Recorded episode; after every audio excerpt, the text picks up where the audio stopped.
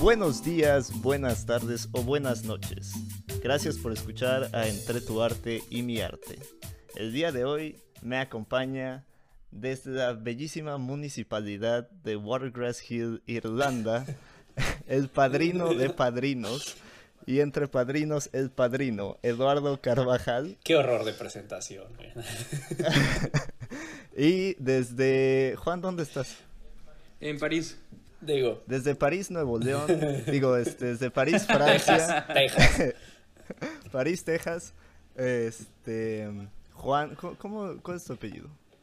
Eh, puedes decir Juan Pals. Juan Pals, eh, Mira, tan bonito que te presentó a ti Eduardo y a mí todo atropellado.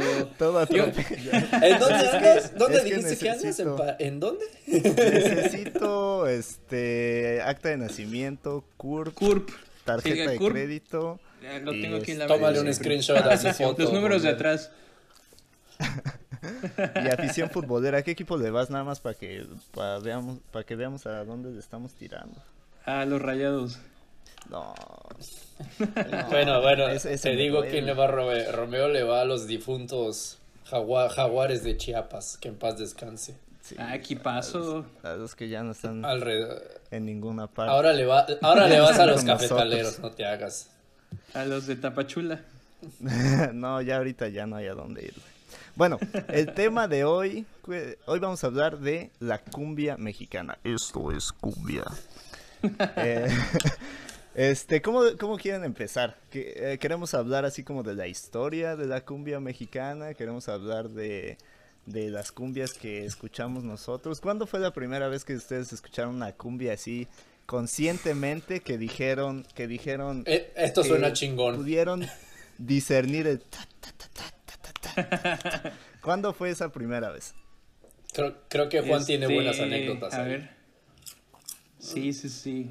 Eh, el primer recuerdo, no solo de cumbias, el primer recuerdo musical que yo tengo en mi vida mm. fue justamente con Los Ángeles Azules. Yo vivía eh, con mi mamá y me acuerdo un chorro que estaba ella haciendo el, quehacer de, del departamento y puso así el estéreo y en eso sonó, si no me, mal recuerdo fue ¿Cómo te voy a olvidar? Pero lo que estoy seguro es que fue Los Ángeles Azules.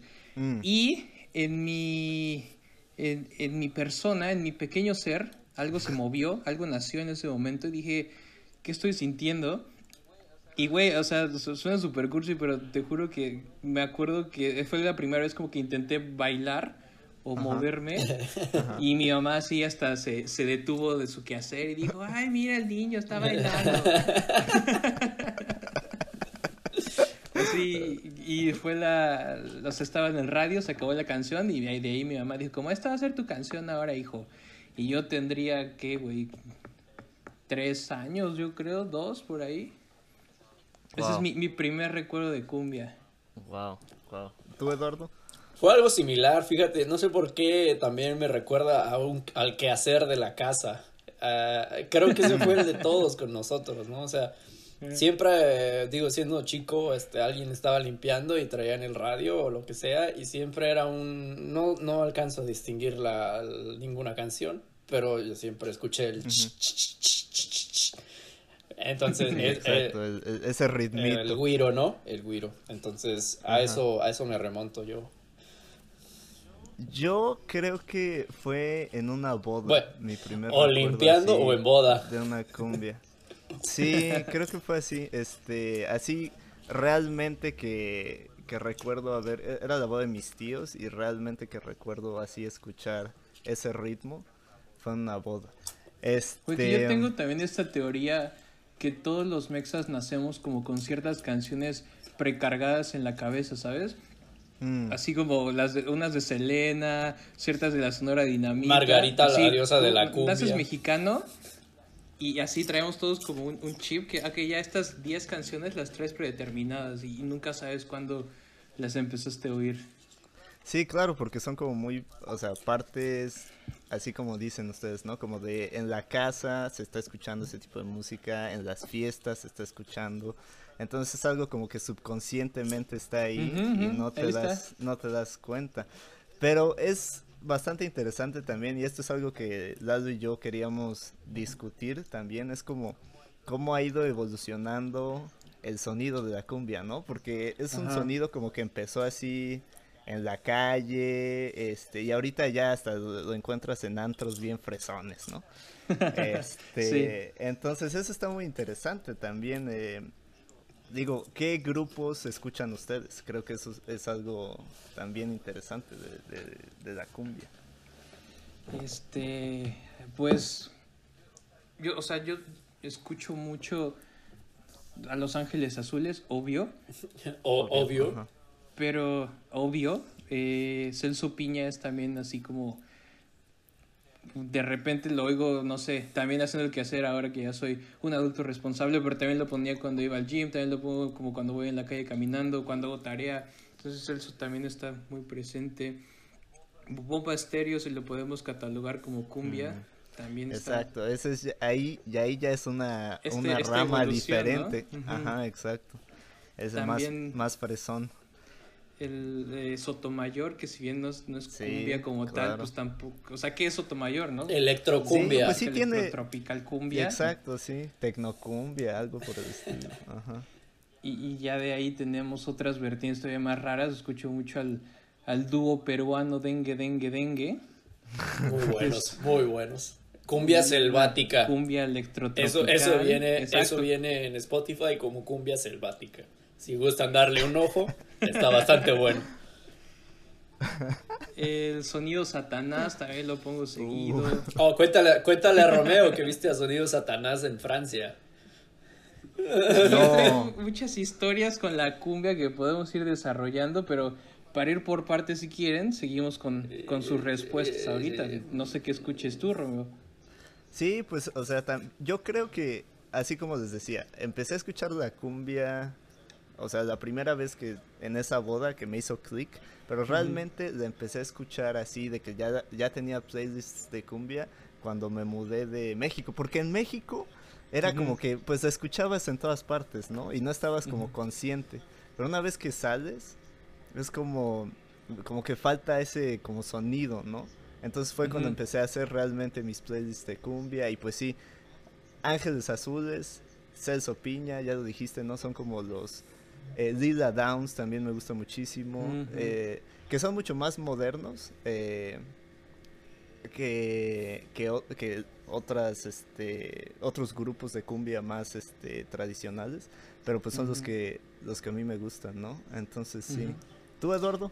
Bueno, yo creo que me pasó algo parecido a lo tuyo. Este, en cuanto me mudé no, ¿sabes qué? Conmigo fue cuando me fui, eh, bueno, estudié yo en la Ciudad de México la carrera, ¿no? Este, y yo recuerdo de un clic que ya llegaremos a ese momento, yo creo que para mí ese es la graduación oficial en la que toda la gente, en la que pasó la cumbia de un, un gusto o algo que tienes impregnado, pero que no lo dices abiertamente, como que te encanta, a a mudarse a me, me, gusta la cumbia fue en un era el día de la universidad eh, entonces siempre traían grupos a tocar a la, a la universidad y esa fue mi primera mi, sí fue mi primer año. Y pues qué sorpresa que a los que traen a tocar es a Los Ángeles Azules a, a, a la universidad este entonces a mí yo ahí ahí fue como que ahí venían debutando su primer disco, ese, ese también deberíamos de discutirlo, ya llegaremos a eso. Ese disco que, mm. pues literal, no, no, eran nuevas canciones, eran las mismas canciones de toda la vida, pero remasterizadas. Eh, no sé, ya Juan te dirá ahí el punto de vista del mercado al que fue ese, ese disco, pero sí, o sea, básicamente con ese disco de Cómo te voy a olvidar, todas las canciones remasterizadas que lo tocaron en vivo ahí en la universidad. Yo creo que para mí a partir de ahí y ya luego de ahí ya me empecé a mover y ahí me encantó ya después el Sopiña, ya sabes, este luego también Juan, Juan y yo en, cuando andábamos en México traíamos ahí unas me acuerdo mucho de que con su mamá luego poníamos unos discos de cumbia y ya luego ahí descubríamos grupos más si le quieres llamar más underground. Sí, sí, es la palabra, pero no me quiero escuchar muy, muy ya Entonces, ahí ya escuchábamos el, el famosísimo grupo Cual, que yo ahorita los considero entre los que más me gustan. Y sí los llego a escuchar muy seguido. Y ya luego, por supuesto, llegamos al Sotomayor y a todas estas versiones más este, modernas. Más modernas, ajá, más contemporáneas. Sí, sí, eso está muy interesante. Este. Y ya sé que cualquier otra persona de Latinoamérica ahorita estaría así como este un poco espantada de que estemos hablando tan contentos de la cumbia mexicana porque pues todo el mundo dice que su cumbia es la mejor cumbia, ¿no? Los colombianos, los argentinos, los, que quieran. Este, pero pues sí, o sea, la cumbia al final viene de, de Colombia, ¿no? Viene de Colombia, sí. Ahí nace y luego se empieza a, esparcir por todo Latinoamérica hasta que llega a México donde la patentamos y la mejoramos. Y ya. Queda el sonido que, que todos amamos y nos gusta el día de hoy. Este sí pues este entonces escuchaste a un grupo de cumbia en París. Eso se me hace completamente extraño porque es como una es como una este un género musical que es como muy mexicano, bueno, al menos el tipo de cumbia muy latino, ¿no? Ajá, sí, muy latino. Entonces como que escucharlo en otro país se me hace como muy extraño. ¿Por qué no nos dices un poco de esa anécdota? Pues ves que tengo Ahora sí que voy a hablar desde mi privilegio. Tengo la fortuna de. ¡Ah, ya, ya, pinche privilegiado! Yo voy a hablar desde mi privilegio. este. Eh, eh, es que yo veo la cumbia, pues también se vive, ¿no? Y entonces yo viví la cumbia en, en Dinamarca y también en Francia. En, en mi privilegio. en 2016 fui al, al, festival musical más grande de Escandinavia que se llama Roskilde. Y pues cuando estás en, en, esos países te das cuenta que los güeros tienen, les encanta esto de la cumbia y de la salsa y del sabor latino, tacos y demás. Entonces en, en este festival pues intentan llevar mucho grupo latino y en 2016 llevaron un chorro, pero yo vi a Bomba Estéreo y a un grupo colombiano que se llama Los Pirañas. Y Bomba Estéreo abrió en su día el, el escenario más grande que es para 180 mil personas. Wow. fue la primera banda que tocó entonces ponte a las 12. Y pues al principio pues sí había gente, pero pues no tanta. Y fue súper chido ver cómo con, con, su ritmo tropical y algo que a mí me pareció espectacular es que pues cantando en español empezaron a llegar personas y personas y personas. hasta que de repente volteé y de los 180 mil posibles, sin problema había unos 100 mil viéndolos. Y pues yo en la, en la euforia del... Es mi música pues, que a mí me gusta, en mi idioma. Pues yo estaba eufórico, ¿no? Y me acuerdo un chorro que una chava me preguntó, este, oye, ¿qué dice la canción? Y ya le, le comenté, no, pues está hablando que está triste porque porque perdió a su novio no sé qué y me dice entonces por qué está tan tan feliz o sea, la música si habla de algo tan triste. Y dije pues es es el, el poder de, de, esta maravillosa música Sí, eso es muy extraño eso que dices, que son como sonidos tan alegres y letras como tan desgarradoras o tan tristes. Totalmente. Y ya después lo que decía, eh, lo que te platicaba Eduardo fue años después. Yo estaba en una ciudad en Francia que se llama Lille y en Lille hicieron una fiesta de, de Día de Muertos, así. el, ayuntamiento dijeron, sí, sí, sí. Como nada, pues es una ciudad muy estudiantil, entonces eh, quisieron hacer una fiesta de Día de Muertos, entonces hay como un centro de convenciones ahí en Lille, y dio la casualidad de que Sonido Satanás estaba haciendo una gira europea. Que también, ya de, ya, ya de entrada, ya de entrada que esté haciendo una gira europea ya está. Ya está. Su gira europea era, estaba Copenhague, estaba Berlín, estaba Colonia, más ciudades en, en Alemania, Lille y España. Y ya los llevan a esta fiesta de Día de Muertos. Y pues también lo máximo, al principio la gente estaba ahí pues por, pues casi casi, ay, somos los, los alternativos que van al Día de Muertos, porque había ahí mucho, mucha onda hipster. y hasta un poco como mood de Coco, porque no tenía mucho que ver en la película. Claro, claro, claro. Y ya sale el sonido Satanás, empieza a mezclar las cumbias. Es, a comparación de los daneses, los franceses al principio sí les costó un poquito. como, ¿Qué es esto? Está raro, exacto. Bueno, es que también el sonido pues, Satanás es más difícil de digerir que la bomba estéreo. No, estoy de acuerdo, ¿no? sí, sí, sí. Sí, sí, sí. Y ya entre chelas y la música, después pues ya los veías todos cantando, bailando, como era el lugar más chico, pues hasta se subían ahí al escenario, se subieron unas francesas, bailaron con el, el diablito del sonido satanás. y, y, al final creo que cuando uno se pone a escuchar la cumbia, pues no te puedes resistir a ella, es, es imposible. Exactamente, sí. Sí, y es, súper interesante cómo se escucha eh, en otras partes del mundo que no es Latinoamérica, que no es México. Eduardo y yo, este, cuando yo vivía allá en Irlanda, eh, antes de que nos mudáramos juntos, yo vivía con una pareja y él es irlandés y nos enseñó una rola así de que a él le, le mamaba, le super mamaba. Voy a citar textualmente su este, reacción. sí, y Dale.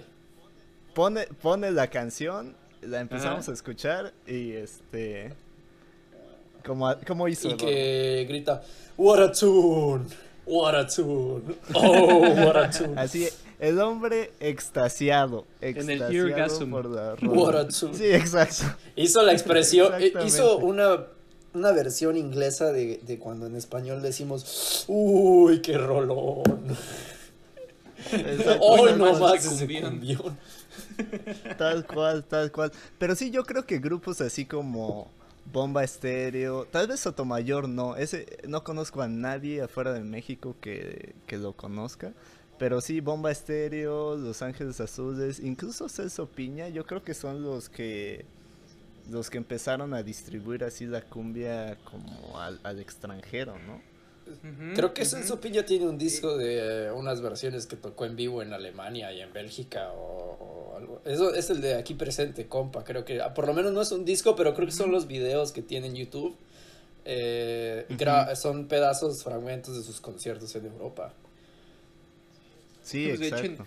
en, ese festival de, de Roskilde, eh, el último mexicano que estuvo fue justamente Celso Piña, que fue con 2013 en, Dinamarca y, pues por ejemplo sé que Sotomayor también hace no mucho hizo su, su tour europeo Y, pues no les fue tan chido.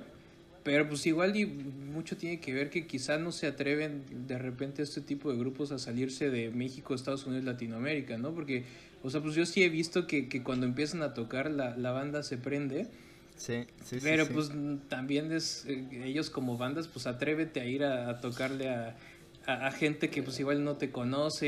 Eh, si estás acostumbrado a tocar, no sé, en dos mil personas, ahora tócale a 50, tócale a 70.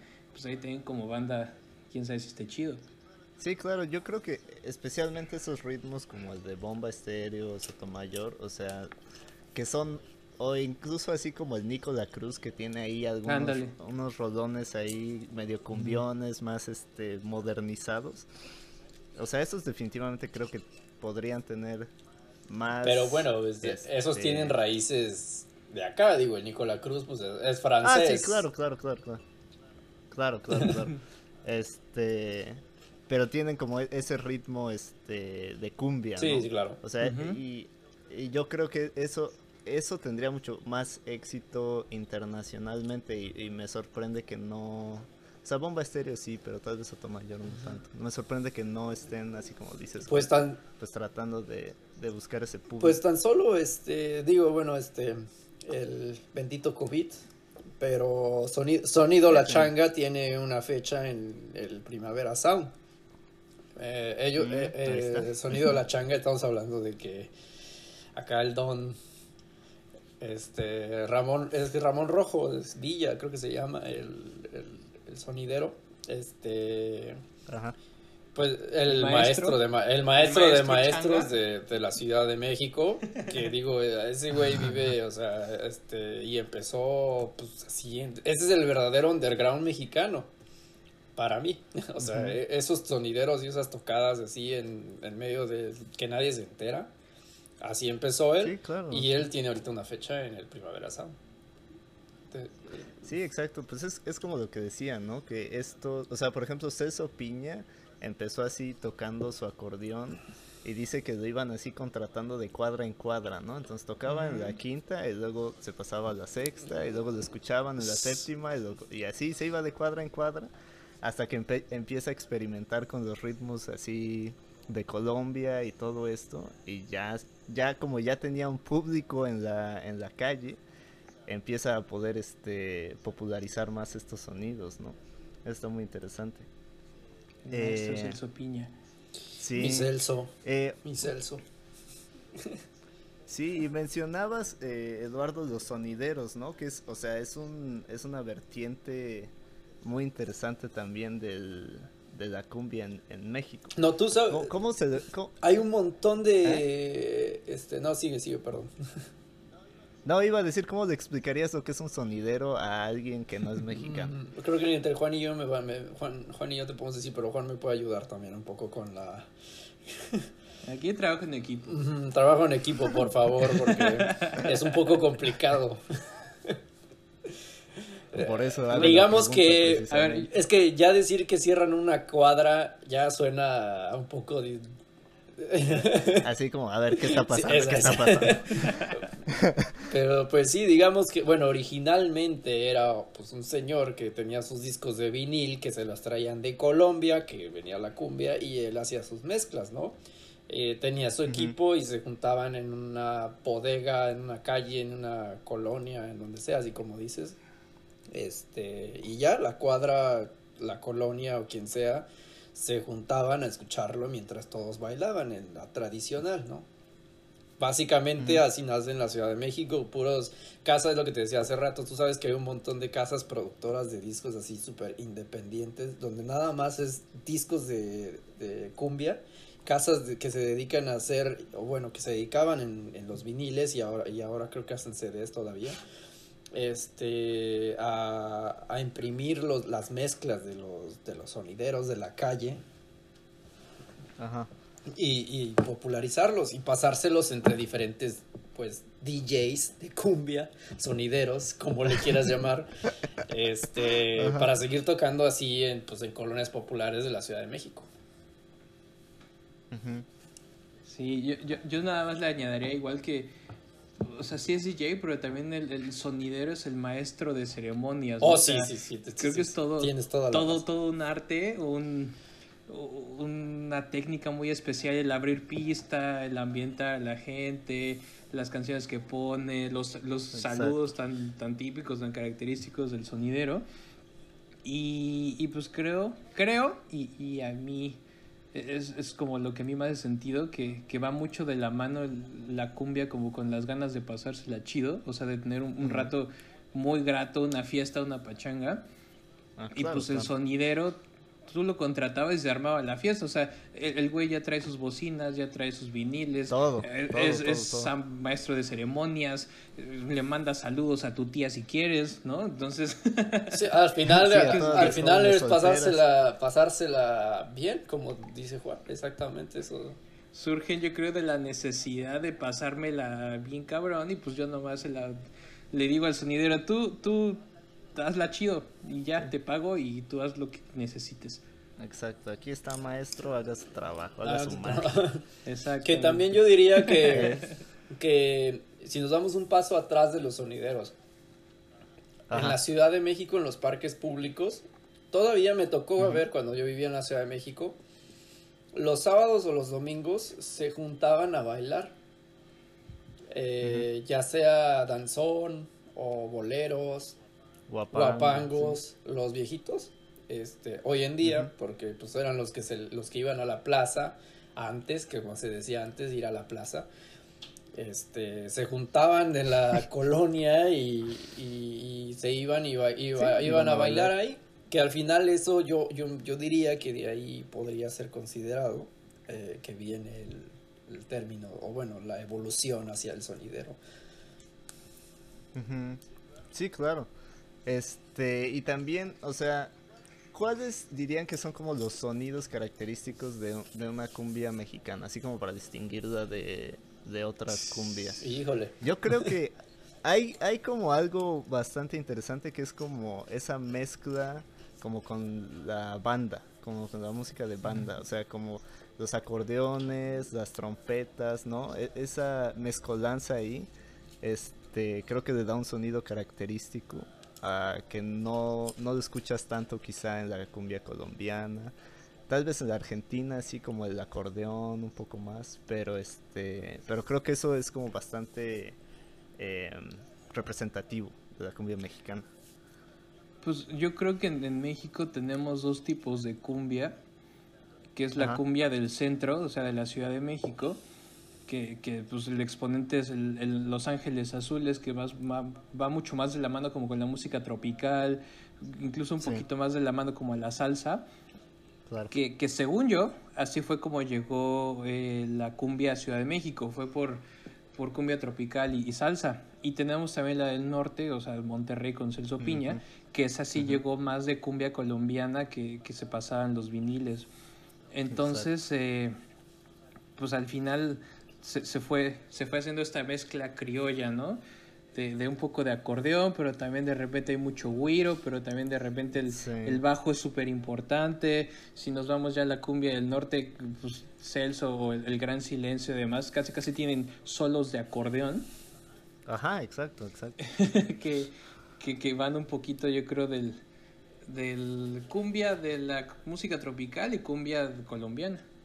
Ajá. Sí, y bueno, en el sur, o sea, como en Guerrero y Oaxaca. En Chiapas, por pues favor. Eh, bueno, Chiapas, bueno, dato, dato interesante aquí, antes de que se me olvide.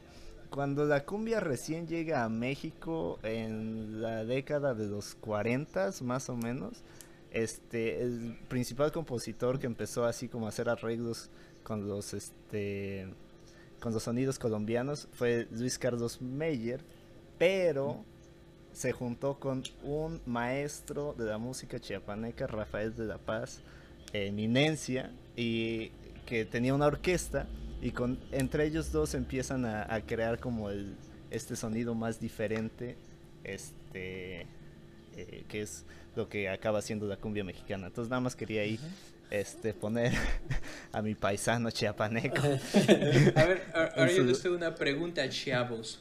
A ver eh, ¿qué, ¿qué, trae la cumbia detrás? O sea, ¿con qué se asocia? ¿Con qué creen que se asocia la cumbia? ¿Cosas buenas, cosas malas? Eh, ¿Qué? ¿Qué trae ahí? Creo que esa es una excelente pregunta porque creo que depende del quién la está escuchando. O sea, creo que depende del público. ¿no? Porque si estás escuchando un sonidero, así como decía Lalo, en la colonia que cerraron para escuchar el sonidero, es muy diferente a si estás, así estás escuchando Sotomayor en una terraza antro en la Ciudad de México, ¿no? O sea, privilegio, güey. Desde tu privilegio. la verdad yo diría que el privilegio sería escuchar el sonidero. Yo estoy de acuerdo, estoy de acuerdo. Este, pero creo que creo que lo dijiste, Juan, este creo que la cumbia trae atrás de sí como este sentimiento de querer pasársela bien, ¿no?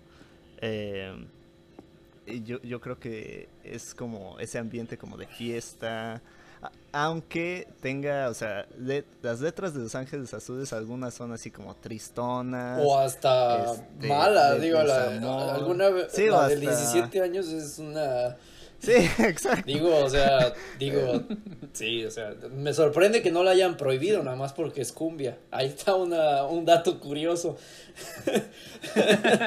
Claro, pero pues es como el reggaetón también, ¿no? O sea, las letras son súper misóginas y todo el mundo se pone a bailar reggaetón igual que todo el mundo se pone a bailar este Estoy de acuerdo. ¿no? Porque es como esa esas ganas de pasársela de pasársela bien.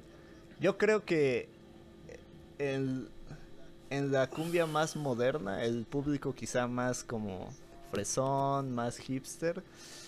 No sé, o sea, ahí tengo mis dudas de, de cuál es este de cuál es lo que está detrás de ese público por querer este, escuchar la cumbia. no sé si sea tan como sí me gusta la cumbia o si es nada más. No sé, yo, yo ahí tendría que puntualizar. Tendría que este. puntualizar. Yo, este, regresando a ese día que tocaron Los Ángeles Azules en la, en la universidad. Este. te decía que para mí esa era la, la, graduación oficial de la cumbia en la que todo el mundo dejó de sentir gusto culpado. Se dejó de sentir gusto culposo. Y me estoy refiriendo pues a, a, los, a la banda hipster, fresona, como tú dices. Este. ¿Sabes por qué lo digo? Porque en el momento en el que empezaron a tocar, eh, bailaban todos con todos. O sea, al final era la comunidad mm. universitaria que te incluía a los profesores, a los fresitas, a los de intendencia, a, a los de seguridad. Este, o sea, al final eran todas las pues como los de intercambio, los de intercambio era un desmadre, los de intercambio era un desmadre, este, o sea, al final era todas las clases sociales del, de, que es que interactuaban en la universidad, todas las bandas, el, el abogado fresón, los, hips, los hipiosos de comunicación, o sea, como tú comprenderás. Tranquilo. tranquilo. Este, al final, este, cuando tú veías a todos bailando con todos, y te lo digo, o sea, bien, o sea, no es un comentario porque digas así como que, este, el privilegio. Este, pero yo, yo a mí me tocó ver que los de intendencia andaban bailando con alumnos, este, los de seguridad con los de intendencia, los maestros con alumnos, o sea, entre todos, ¿no? Eh, para mí es lo que dice Juan ahí, qué es lo que está detrás, al final queremos pasárnosla bien y echar desmadre. Claro, sí, pues sí, totalmente. Eh, yo creo que esa es la, una, una de las cualidades de la música mexicana en general, es como esas ganas de Incluso, o sea, sea la música que sea, trae así como atrás esas ganas como de, no sé, como de echar trago. este... Qué bien, qué, qué, qué, qué, políticamente correcto.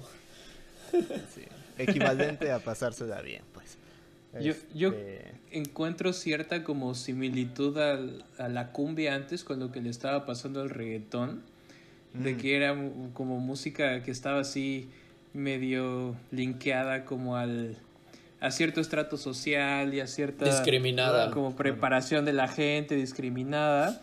Sí pues era como música de la calle pues sí o sea música de barrio música de o sea mal vista en, muchos en muchas partes de hecho me acuerdo estaba leyendo que alguna vez eh, Celso decía que que a él le costó mucho trabajo grabar sus discos o tener espacios en, ya en medios o en algún foro ya más como establecido, pues porque justamente estaban como estaba visto que no, es que si Celso Piña toca, llega puros marihuanos. Si Celso Piña toca, llega pura gente eh, delincuente, así, ¿no?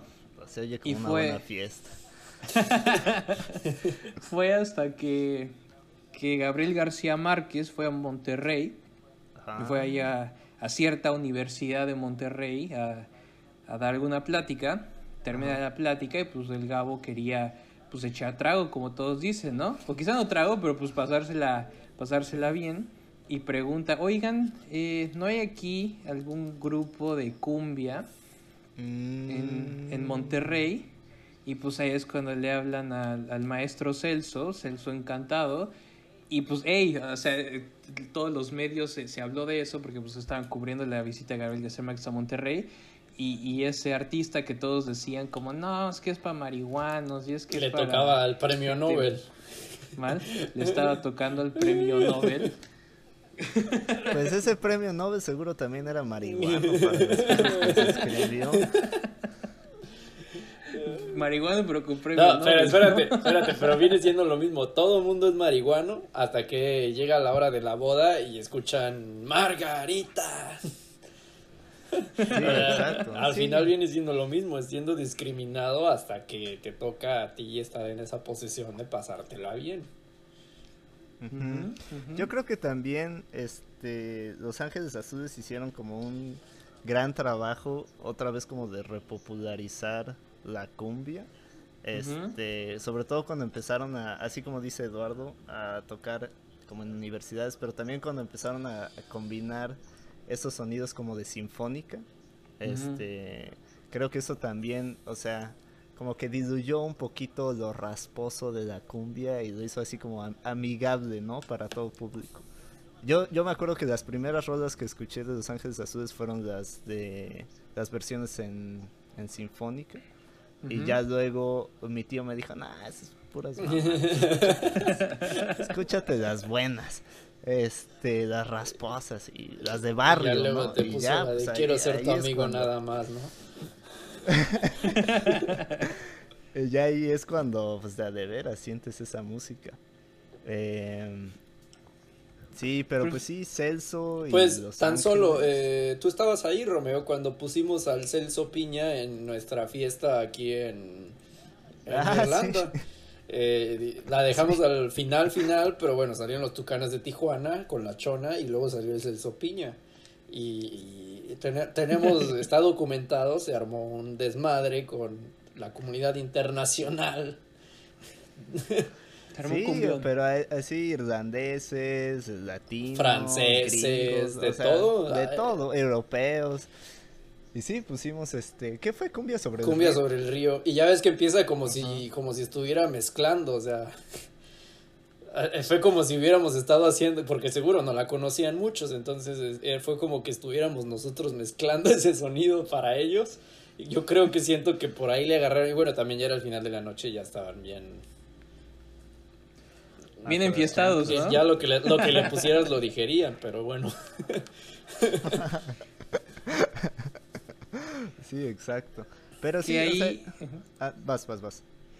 Que ahí, yo, yo creo que obvio, pues tiene mucho que ver Los Ángeles Azules y Celso, pero pues también tuvimos mucha suerte que, que hay dos personas que se llaman Camilo Lara y Toy Selecta, que son los güeyes que están atrás de todos estos proyectos que dijeron, hey, pues la cumbia sí, sí es chida, es de barrio y demás, pero pues qué tal si le metemos un poquito de esta onda de de hip hop o de rock o de la actualizamos un poquito. Y, pues lo que decía Eduardo, justo por, por esas fechas cuando tocaron en la universidad, pues Los Ángeles Azules se habían sacado ese disco que pues produjeron estos dos visionarios y que pues también gracias a ellos dos eh, pasó otro momento que, que, que, tuvo mucha resonancia, que fue cuando Los Ángeles Azules estuvieron en el Vive Latino. Que para todos fue como de... Fue, fue un shock, yo me acuerdo que eso fue un shock ¿Eh? Fue un show que estuvieron en el Vive Latino. Fue, no, que, que el Vive es para puro rock. o sea, le tiraron mierda y le tiraron hate. Que dónde están Caifanes. Que, que, un Rococó, que la O sea, No, pues al, final el, este Camilo, que, que pues, por algo está donde está y fue director de Sony México y demás, dijo, güey, no, pues eh, la banda igual y le caga ahorita la idea, pero pues ya ahí nadie se resiste a la cumbia. No, y llenaron, llenaron, me acuerdo que era el escenario principal. Y de ahí otra vez, ¿no? Un antes y un después. Antes era el, visto como, ay, es que esto está como, para empezar estaba como ya viejo, como ah, son las canciones de la boda. Y pues como visto como mal. Y van al Vive, la rompen, tienen invitados Julieta Venegas, Jay de la Cueva, el de Caifanes. y pues todos dijimos, ¡Ey!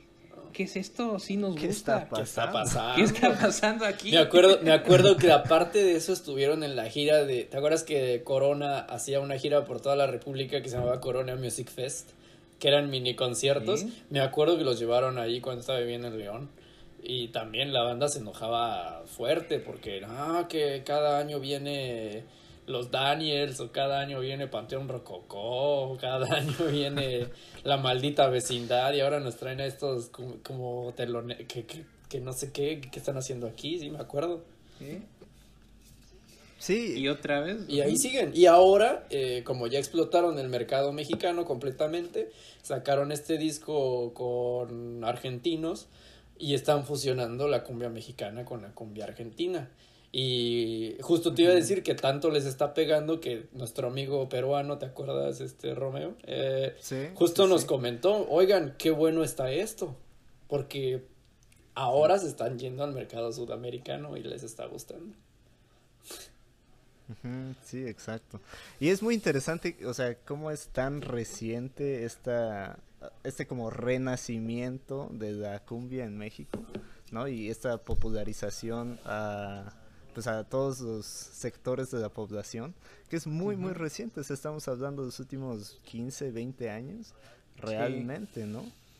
Este, sí, es súper eh, extraño. Eh, quería hablar también... no, no, dale, dale, dale, dale, Este, pues a ver también a dónde va la cumbia, ¿no? Porque pues Los Ángeles Azules no van a ser eternos. No. Celso ya se nos fue. Entonces, pues, pues ahí a ver qué, qué, qué sigue. Yo estaba escuchando en la semana el nuevo disco de Santa Fe Clan, que es un güey obvio de Monterrey, que está fusionando cumbia con hip hop. Y pues es, es, es algo nuevo. Lo que están, ya habíamos dicho, Sotomayor, Sonido Satanás, Sonido Gallo Negro, mm. que quizás es como la, la nueva cumbia, pero pues sí está como interesante que no hay como otra, un nuevo grupo de cumbia mainstream, ¿no? O sea, no hay otros ángeles azules. A lo mejor lo que está haciendo el, el, el hijo del güey de Grupo Cañaveral Mm. Pero otro, otro sí punch como, como los Blue Angels, pues creo que no. Yo diría que tal vez esta Lila Downs, pero que también ya está, ya está grande. Eh, yo creo que ya es que ya es una este, eh, yo creo que ella también está haciendo bastante trabajo así de popularizarlo en la en la arena internacional. La otra vez estábamos en una fiesta, Eduardo y yo, y un danés nos puso, así está, dijimos que cada quien ponga una canción así que ahorita de... Sí, un rol, así rolando. Pasando el teléfono. Este, y todo el mundo así, sus rolitas, pues como de fiesta, este güey va y pone una cumbia de Lila Downs. Y todos así de, ¡ay, cabrón! Y Romeo digo así como de, no mames, de Lila Downs. Y el güey, sí, la escuché el otro día, me gustó. Era un danés. que los güeros les llama. Sí, está, está interesante eso. Y me gustan mucho sus canciones porque son como muy locales, de México, de Oaxaca, de donde ella es. Este, y está tratando como de, de pues traer como partes de nuestra cultura, la música. Eh, ¿no? Y contar como esas historias culturales y tradicionales, eso me gusta bastante, que no, no se ve tanto como en Los Ángeles, ¿no? O sea, son como canciones más de sentimientos o cosas que están pasando y no es tanto de la cultura. Entonces ella, ella yo creo que también está ahí arriba. Este... Y bueno, tienes también así como, tal vez no tanto de la cumbia, pero sí ha hecho algunas, ¿no? Como la, la Natalia, la Furcade, y así. un poco más regional mexicano. Ajá, exacto. Pero no tanto cumbia, cumbión. Sí, qué tristeza que se nos murió el Celso, cabrón. Sí, ese día sí me sentí triste. La verdad. Esa es la única muerte que yo he llorado de alguien que no conocí nunca, güey. Así ese día sí, sí chillé mucho. No, sí, realmente sí me, ese día sí me tocó, así sí me sentí así como, o sea, ya no va a haber otra roda de Celso. O sea, ¿puedes imaginar eso? ah, no, a mí también me pesó mucho porque justo lo había visto un año antes, güey. Y dije, no, o sea, algo con lo que creces y escuchas todo el tiempo y, de repente dices, qué pedo, o sea, es como que ya no va a haber rolas de este cabrón. Que ya no lo vas a ver con su playera de rayados. Ahora imagínate. ahí yo, yo les traigo un, comentario que dejo en la mesa. si bien Celso Piña pues tocaba cumbia, era mucho más rockstar mm. que muchas bandas de rock mexicano. O sea, tú me pones no, mames, sí, El, tipo de vida que traía Celso Piña y lo que hace, no sé, eh, los Daniels. Los Daniels, ya ni existen, Creo que ya ni existen. Güey, pues, pues ahí de repente a lo mejor en Latinoamérica la, la cumbia traía más este esta onda un poco punk, un poquito rebeldona. Completamente. Sí, yo creo que es por, por las raíces, ¿no? De dónde, de dónde viene Celso, ¿no? De tocar así en la calle y de, o sea, música así en la cuadra, ¿no? Y luego lo pones en un escenario, pues trae todo ese ambiente que, pues como todos sabemos, entre más corriente, más ambiente. la, tenías que sacar en este podcast, seguramente, esa frase. pues, tiene, que ser, tiene que ser corriente como la electricidad, así. Sí, no, y de hecho sí, porque esa la única vez, o sea, cuando vi al Celso Piña, o sea, no lo vi en un pinche palenque, no lo vi en un, en la o sea, pues no lo vi en un festival. ¿Sabes en dónde lo vi? Tocó en el Festival del Vino de Querétaro, güey. ¿Quién, ¿Quién, chingados va al Festival del Vino de Querétaro? Pues puro pinche. Eh, ahora sí que disculpen la palabra, señores espectadores, puro pinche mamador. Y yo, yo no soy mamador. Puro pinche güey que habla de sí, sí, sí, sí, con sus sombreros, esos ojetes, a tomarse una foto en los viñedos. en los viñedos. Todos de blanco, por cierto. Y de repente van y se sientan en su... Exactamente, de, de político. Llegan ahí a, a sentarse a las mesas, güey, con sus pinche cabernet sauvignon y su pinche tapa de jamón serrano a ver al Celso Piña, güey. Se puso un ambientazo, güey. ¿Qué te digo? O sea, no... a, mí también me hubiera, me hubiera encantado estar como en ese, en esa junta creativa de, de la feria. De a ver, güey, aquí vamos a traer ¿no? Así. Alguien así. alguien pues de, música clásica, no sé, pues a lo mejor un poquito de balada romántica. Pues y hubo ahí un visionario, güey, así hubo un cabrón que dijo, Nel, lo que necesita la feria... Es al Celso Piña. Es al Celso Piña. y dicho y hecho, güey, se llenó. Oye, ¿y la reacción de, de, de, ese ambiente cómo fue? Yo me acuerdo que eh, quitaron las mesas porque había mesas y tú llegabas temprano y te sentabas. No era de que, porque es como una feria en donde tú vas a los viñedos, luego te vas a la zona de comida, es como un mini festival, pero hay mesas enfrente del escenario. Me acuerdo que la banda se paró tanto a bailar que llegaron unos güeyes así como meseros y empezaron a mover todas las mesas del frente para que fuera pista de baile. No estaba, no estaba previsto que hubiera una pista de baile. Eso fue lo que... Así como cuando estás en el restaurante y pum, hacen ¿Sí? así como en el Tequila no, sí, que es un ese es un restaurante acá en, en el Cork, que es un restaurante pero los sábados. Es un, es un chilis. es un chilis. Sí, sí, dicho y hecho es un chilis. Misma comida. Eh, pero los sábados no hay mesas. no, sé. No hay mesas. ¿Qué es les pasa? Es un misterio. y hay, y hay, hay guarros en la entrada. Eh, imagínate guarros para entrar al chilis. ¿Por qué? Porque hay un DJ nicaragüense que pone reggaetón. Uy. Y, se, y se ponen los, este, los blanquitos ahí, los irlandeses, los pedirrojos a, a barrer el Ah, sí, porque luego pone bachatas y salsas, o sea, no pone cumbias, pero bachatas y salsas y ya se arma el... Sí, sí raspan a su manera. Güey, pues es que la, la, música latina, bien decía, lo dijo del reggaetón, pero creo que aplica para todo de, la música latina, dijo Residente, ¿no? Que se mete por los intestinos como un submarino. por debajo de la falda como un submarino.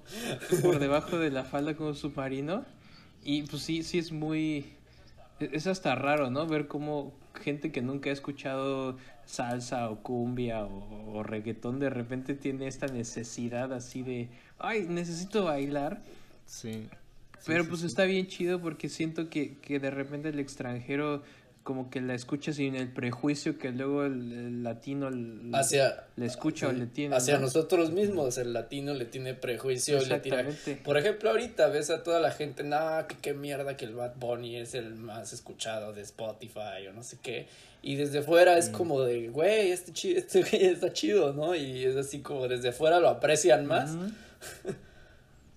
Sí, sí siento que, en Latinoamérica somos bastante malinchistas. Eh, pero, es como malinchismo de closet, ¿no? Porque como, estamos dando ejemplos, nada más se pone así play de Zafaera ah, o se, escuchas las trompetas de en los años 1600 y ya, y ya, ah, y ese malinchismo quién sabe dónde queda. O el acordeón sí, el intro del acordeón de cómo te voy a olvidar y luego luego Sí, ya estás ahí trapeando. Este, persinando el piso. Es, persinando el piso, como te decía. Persinando el piso. Qué buen legado. Claro que sí.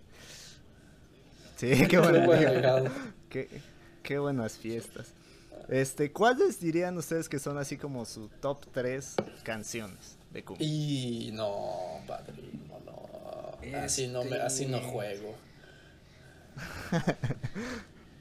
yo, yo, así, la, la número uno es como la flor de Selena. Uh, mi Selenita. Así, Selena. La, la reina del texto. La tecnocumbia. me, pone los, así, los vellos de punta. Eh, luego. Eh, justamente Camilo Lara y, Toy Selecta alguna vez hicieron un proyecto que se llama Compass. Oh. Que, que, que, ellos armaron pues, un, tour mundial para mezclar cumbia con diferentes ritmos del mundo. Y, hay dos o tres canciones de ese álbum que a mí me, desquician porque el, el, el beat es cumbia pero estás ahí escuchando un, hip hop. Mm. Pues, o unos versos ahí bien densos de, hip hop con el, la cumbia. Perdón, perdón, ahí, eh, volviendo a lo que decíamos, en ese mismo compás, una de esas canciones sale en el FIFA. Para todo el mundo. Mira. Exactamente.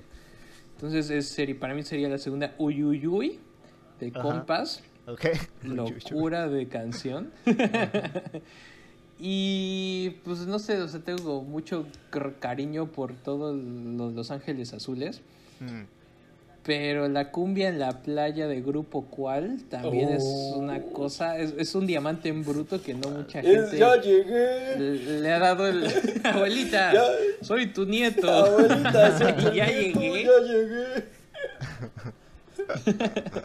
Esas serían las tres para mí. Y, esa de cumbia en la playa sí me la quitaste, entonces voy a tener que decir otra. sí me la, quitaste. te puedo dar mi, mi, un regalo que sería algo que tú me enseñaste, que es el buen remix. Oye, mujer. mujer. Es que esa sí es muy buena porque es de San José del Vidrio, Estado de México.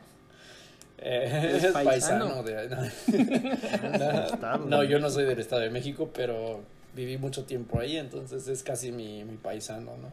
Entonces, este... sí, eh, sí, la del remix yo creo que entra en el top 3. No te puedo dar el orden.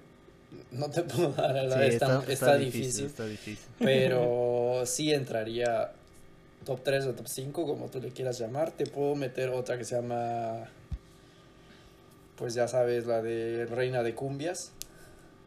Mm. La Reina de Cumbias, Celso Piña tiene que estar ahí, la Reina de Cumbias, o Cumbias sobre el río, así, juntitas. Sí. Este. La otra que me encanta, esas las pondrían las tres, o sea, Cumbia Sampuesana, Cumbia sobre el río y Reina de Cumbias. Así, mira, las tocas seguiditas y con eso tienes, güey. sí, Y, y sí le metería Grupo ah, Cual, Grupo Cual también. Eh, ese gritito que grita en medio de cada canción me encanta. El,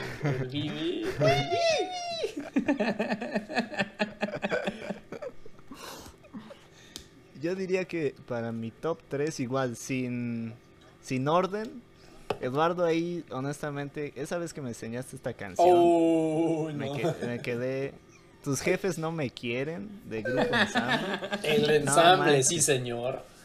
No manches. No manches. Es otra cosa. E, ese intro, Ya ahí hasta donde vivíamos antes, donde vivía yo antes, este, que me mudara con Eduardo en Irlanda, ya el, el, mismo irlandés que puso la de ¿Cuál era? La de que te vaya bien. Nos ponía esa de tus jefes no me quieren porque ya era como nuestro soundtrack. El de no, tus jefes yo llegaba de trabajar y nos poníamos a cocinar con el grupo ensamble, cabrón. No mames, se ponía toda madre. Ese verano con grupo ensamble que te vaya bien. Eh, hay grupo jalado y, las de grupo cuál. Grupo jalado. Sí, entonces yo diría que tus jefes no me quieren. Una de mis canciones favoritas, así de todas las canciones todos los géneros es Nunca es suficiente de Los Ángeles Azules. Siempre me con Natalia de Furcade, siempre me pone de buen humor.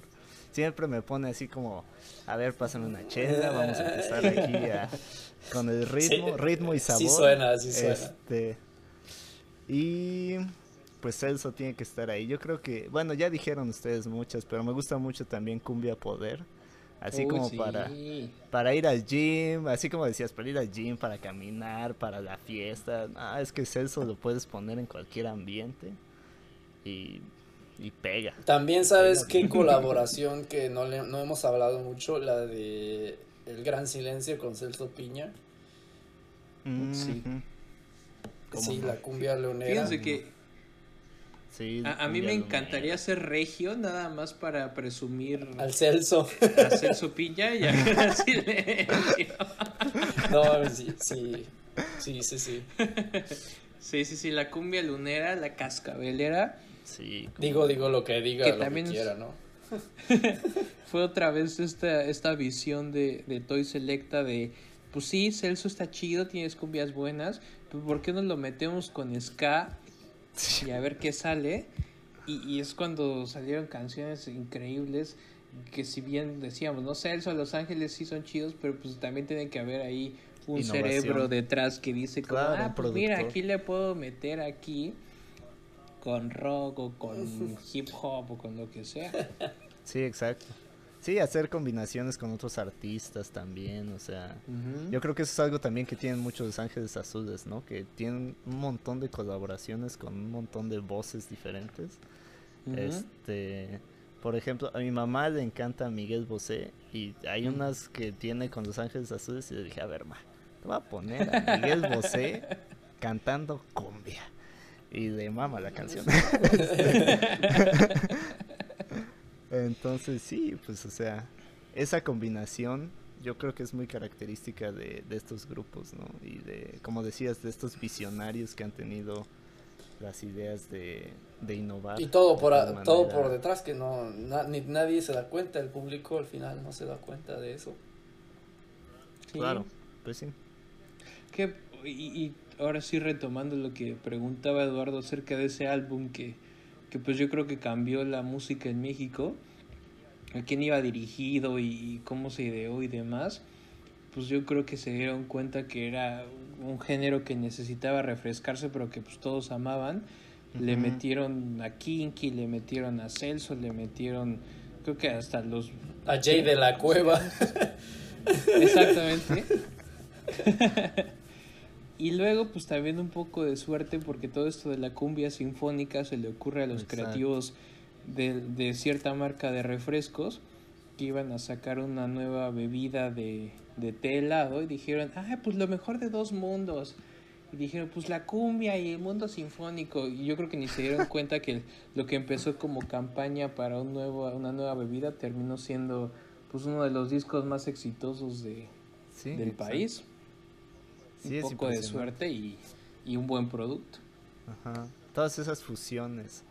Eh, y honestamente no, no, no sé suficiente de la cumbia de otros países como para decir si lo han hecho allá también o no. Eh, pero yo creo que es muy característico de la cumbia mexicana sus fusiones con otros eh, géneros de música mexicana. O sea, yo creo que eso también le da muchísimo un, un distintivo a la cumbia de otros países. Este, deberíamos hacer una mesa redonda así con un colombiano, un argentino, este, un peruano, porque siempre tiene que haber un peruano. Un peruano, un peruano. Y este, y hablar así de, cumbias latinoamericanas. Creo que ese sería otro tema interesante, las comparaciones. Fíjate que deberíamos meter a los colombianos. Acá a la próxima vez se lo dejamos con Daniel. Sí, eso estaba pensando, que Daniel... tenemos un amigo que es músico, que vino acá a estudiar a, Él toca la flauta, pero toca flauta transversal, pero le pone acá puro saborcito, ya sabes. Sí, así, ah, tocan como ritmos tradicionales, tiene una banda que toca como ritmos tradicionales, pero él toca la flauta transversal, o sea, está rarísimo, pero suena Y sabe muchísimo de música también, así latina especialmente. Sí, yo creo que él sería una buena una para la mesa para la mesa redonda. Ajá. Y bueno, tenemos al peruano también. Nos faltaría un argentino. o un argentino, sí. Un argentino. No, no sé qué tan popular es en Chile. Sí, no, no, tampoco sé. la, la, la, cumbia argentina, la verdad, a mí sí, sí se me hace... es que es una evolución muy buena, la, cumbia villera. La cumbia villera, sí, sí, buenísima. Es que ahí ya le meten el tecladito, el... Ya sabes, el bocazo, te amo. Sí, pues hay que buscarnos ahí unos latinos musicales. Si alguien nos está escuchando en Latinoamérica y quiere contribuir en este podcast, estamos en la búsqueda de sudamericanos que nos ayuden. Y, centroamericanos. O mexicanos que sepan mucho de Sudamérica. que sepan, sí, exacto, que sepan más que nosotros. Por ahí igual está alguien de Los Ángeles, también estaría ah, interesante. estaría, sí, sí, sí, sí. O, Grupo Cañaveral. Pues, se va de soñar. Se va de soñar. sí, pues sí. Este, bueno, ya para cerrar, ¿qué grupos, así, a los que nos estén escuchando, qué grupos recomendarían? Este, así como del underground mexicano, este, recomendarían a gente internacional y gente mexicana. Así. Uno, dos, tres. ¿Qué se les ocurre? Así, obviamente ya hablamos mucho de Celso, Los Ángeles, este, Grupo Jalado, Grupo Cual. ¿Qué otros? ¿Qué, otros compartiríamos? ¿Qué otros recomendarían? Ah, pues, Silencio. yo yo siempre he tenido como mucha, mucha admiración por todo lo que hace el Instituto Mexicano del Sonido, porque creo que es, que, es alguien, y por alguien me refiero a Camilo, que siempre está buscando que, la cumbia evolucione, que la cumbia tenga nuevos sonidos, que, que, suene distinto, la mete con electrónica, la mete con hip hop, la mete con boleros. Y justo acaba de sacar eh, hace dos semanas su, su último álbum, DF. Y creo que valdría mucho la pena pues, darle una muy buena oída a todo lo que hace Camilo. Give Cumbia a chance. Eh, eh, give Cumbia a chance, como él dice. No por nada musicalizó una de las películas que tiene un Oscar como Coco. Entonces, pues ese güey, ese güey sabe un chingo, ¿no? Eh, pues, ya hablamos también de ellos, pero creo que todo lo que es Sotomayor tiene muchísimo futuro y muchísima calidad y puede oírse así sea en, un barrio como en una fiesta fifi, como en Suecia, como en Bolivia, que es una música súper plural.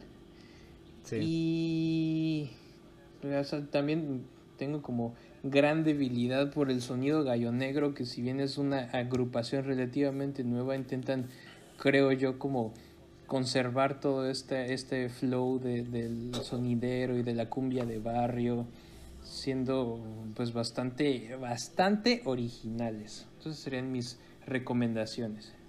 Ok, ok, muy bien. Ah, estoy de acuerdo ahí con Sotomayor. Y tengo que escuchar los otros que, mencionaste también. Buenas recomendaciones para mí también. Eduardo, ¿tú qué, qué, dirías? Yo estoy igual de acuerdo con Sotomayor 100%. Yo creo que son los mejores exponentes o los más... Eh, yo creo que sería un muy buen, una muy buena entrada a la cumbia como recomendación, como dicen ustedes. Este. Yo también agregaría, ya hablamos de, tu concierto y de ellos, eh, pero con sonido Satanás. Ya sé que dije que fue un poco, es un poco difícil de digerir en un principio, pero cuando le agarras, como, ya, ya cuando le agarras, o sea, digo, si no hablas español, ok, este, pero, ok, pero ya luego le entiendes, ya luego le vas agarrando. El ritmo es el que te mueve. Pero al final, o sea, si no hablas español, estás escuchando un güey que está gritando mucho, eh, pues a lo mejor te saca un poco de, de, pedo, pero es un, yo creo que si hablamos de underground, de cumbia y de nuevas cosas, me metería en eso. Ahora, si te quieres meter en un tipo de underground sonidero tradicional, eh, fíjate, estaba leyendo hace poco que mucha, mucha gente se está quejando, o bueno, se queja en los sonideros modernos. Eh, en YouTube ya sabes que hay, creo que le llaman, no sé, pero si tú, si tú pones, creo que es Grupo Fania, Grupo Fania en YouTube. Es un sonidero Fania, así se llama. Ellos hacen un sonidero en la calle, así igual en las colonias del Distrito Federal de la Ciudad de México. Eh, pero ya es una cumbia muy electrónica, o sea, son, son canciones viejitas, pero ya son unos mixes muy electrónicos y, y ya no es el, el sonidero que se escuchaba antes, que era una música más orgánica, ya es muy digitalizada. Entonces mucha gente se queja de que eso no es cumbia, ¿no? Pero esto va mucho de la mano, como dice Juan, de la evolución de la música y de la evolución del género. Eh, que ahora los sonideros ya también le meten esos mixes digitales, tipo EDM, pero no es EDM. Eh, entonces yo agregaría Grupo perdón, Perdón, te, voy a interrumpir. Eh, tengo, tengo un compa que fue a EDM México y en EDM escuchó Sonido La Changa. Ahí tocó. Hay unos videos de Sonido La Changa en el EDM. No, perdón, EDM, EDC, perdóname, EDC. El Daisy Carnival en la Ciudad de México. Exactamente. Y que fue un acto sorpresa, cabe mencionar, no estaba en el año. Sí, sí, sí. Qué loco. Eh, bueno, ustedes ya dieron muy buenas recomendaciones. Yo nada más, y ya hablamos de ella un poco, pero recomendaría también a Lila Downs, este, para los que no la han escuchado. Yo creo que ella también es una buena entrada, así como a la cumbia, porque sus cumbias no son tan rasposas, este, y son así, pues, bonitas. Easy, eh, digeribles. Easy listening. Ajá, digeribles, digeribles, pero me gusta mucho cómo está hablando mucho de la cultura mexicana y creo que eso, o sea, es algo bonito que, que este, pues, a los que no conocen mucho de México ni de esta música les podría, este, gustar.